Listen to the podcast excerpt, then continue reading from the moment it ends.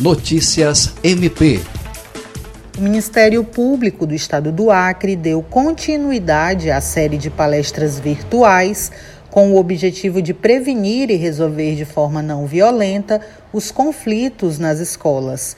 Chamada de diálogos autocompositivos, a atividade é voltada para professores, pais e alunos da rede pública de ensino, bem como membros e servidores. Na última terça-feira, dia 4, o promotor de justiça Carlos Pescador abordou a temática da violência, segurança e cultura de paz, destacando fatores que contribuem para a violência, a exemplo de processos de exclusão social. Ele defendeu o papel importante da escola para promover a cultura de paz com o diálogo e para conscientizar cidadãos de seus atos. A palestra está disponível no canal do YouTube do Ministério Público do Acre.